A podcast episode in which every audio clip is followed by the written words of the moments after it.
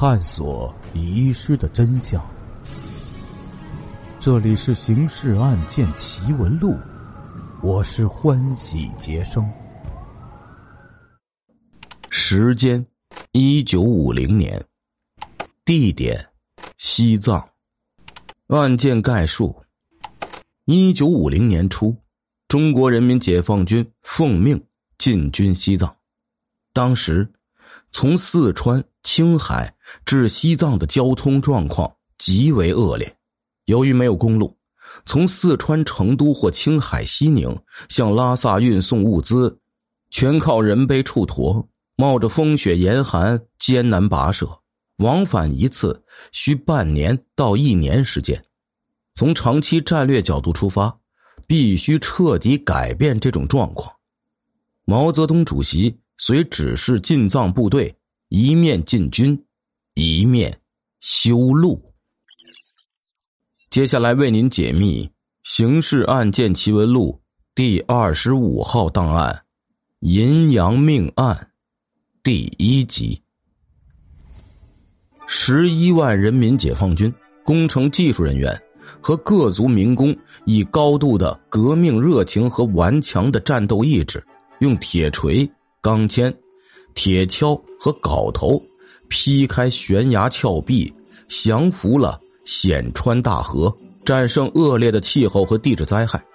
三千多人为修路献出了宝贵的生命，无数军民负伤致残。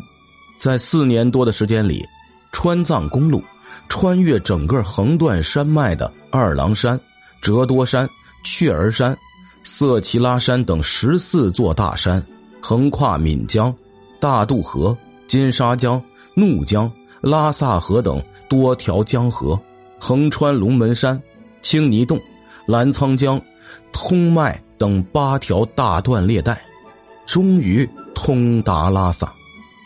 一九五四年十二月二十五日，川藏公路胜利通车了。从此，从拉萨到成都或者西宁运送物资需要半年甚至一年的历史一去不复返。上世纪五十年代啊，流行于我国各地的一首红歌《歌唱二郎山》，就是当时的文艺工作者对修筑川藏公路的解放军官兵的热情赞颂。咱们这个案件所披露的，是川藏公路修筑期间与该工程相关的一个鲜为人知的案件。川藏公路分南北两线，南线全长两千一百四十七公里，北线全长两千四百一十二公里，南北两线相加一共是四千五百五十九公里。五十多年前啊，对于川藏公路的修筑，除了留下一首红歌《歌唱二郎山》以外，还留下了一个关于修筑该公路的经费的内部说法。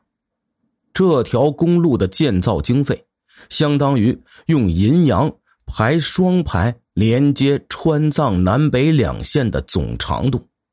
一枚银洋，这银洋说的就是民间俗称的袁大头。这一枚袁大头的直径是三十九毫米，要用一枚枚银洋排成双排连接四千五百五十九公里，得用多少啊？那么为什么要拿银洋来计算呢？中国人民银行成立于一九四八年十二月一日，从那时开始，凡是解放了的地区，一律以该行发行的人民币作为流通货币。川藏公路开工是一九五零年，按说呀，应当使用人民币了，怎么要花银洋呢？这是因为西藏地区当时的物资供应原本就紧张，十多万驻鲁大军进去，当地是没有提供给养的能力的。从政治影响考虑，解放军也不会向当地购买给养物资。以免让那些一心抵制解放军入藏的反动分子找到煽动群众闹事的借口，这样问题就出现了。从后方运输成本昂贵，让人难以承受；运输周期也长，于是只有另辟蹊径，向印尼、巴基斯坦、缅甸购买。从距离上来说呀，进入西藏后，距这三个国家反倒近些，而且交通情况也没有那么险恶，还有稳定的、已经建立多年的物资交易渠道。于是，驻路指挥部就组织了专门部门负责跟境外交易。这种交易，人民币是不能使用的，人家认银洋，当然黄金也行，纸币也可以。不过只认一种美钞。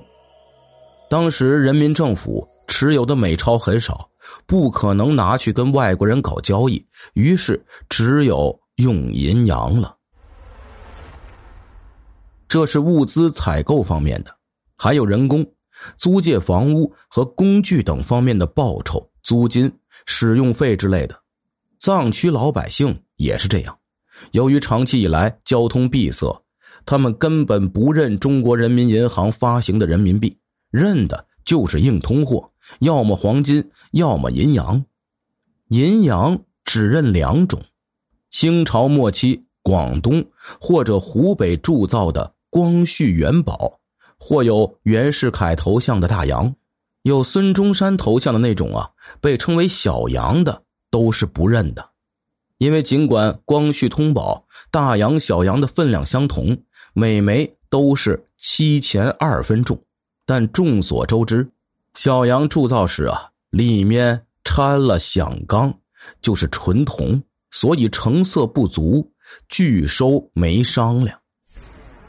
用黄金进行交易的可能性极小，因为中国没有流通过金币。如果用其他样式的黄金进行交易，成色、计量都存在鉴别和计算上的困难。那就只好用大洋了呀。从内地把大洋运到川藏地区，总比运送物资要划算的多。那就准备大洋吧。可是大洋有那么多吗？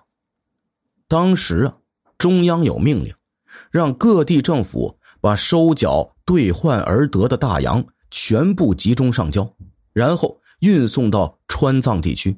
命令迅速执行，可是。各地的大洋很快就上交完了，川藏公路指挥部那边却还有缺口，那怎么办？办法很快就想出来了，制造新大洋。位于上海曹家渡的上海造币厂接到紧急命令，立刻制造有袁世凯头像的大洋。上海造币厂接到命令后。随即成立了技术核心小组，开始试制大洋。从技术角度来说，这并不是一桩难度很高的活最关键的一个环节呢，是模具制作。只要制作出跟袁世凯统治时期发行的银洋一模一样的模具，之后的生产工艺就没有什么问题了。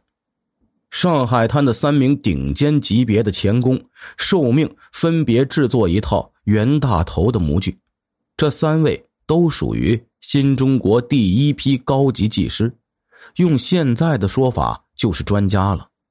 顶尖级对于他们来说不是一个夸张的形容，而是恰如其分的评价。用他们制作的三副大洋模具所试制的大洋。跟袁世凯时期发行的那些银洋，除了新旧之分外，再也找不出任何区别。大洋缺，生产大洋的白银并不缺。有了合格的模具，那就开始生产吧。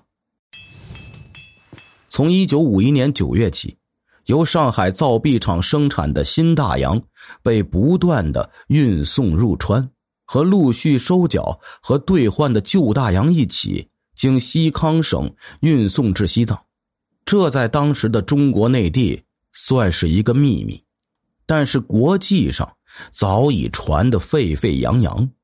台湾特务机关曾授意专人以金融专家的名义，在海外几家报纸上发表文章，称中共方面伪造钱币、欺骗友邦，试图引起印度等国的抵制。但外国商人不笨呢。他们发现新大洋的成色、分量跟老大洋一模一样，那当然认了。这些数量不菲的大洋，后来在海外得以跟老大洋一样正常流通，甚至一部分流通到了台湾，国民党政权也默认了。新大洋一批批出厂，经成都抵达西康省会雅安，再往西藏那边运送。几个月后，即一九五二年春，在西康省雅安市发生了大洋被盗案件。听众朋友，我们今天的故事就讲到这里了，感谢您的支持与帮助，并且感谢您的收听。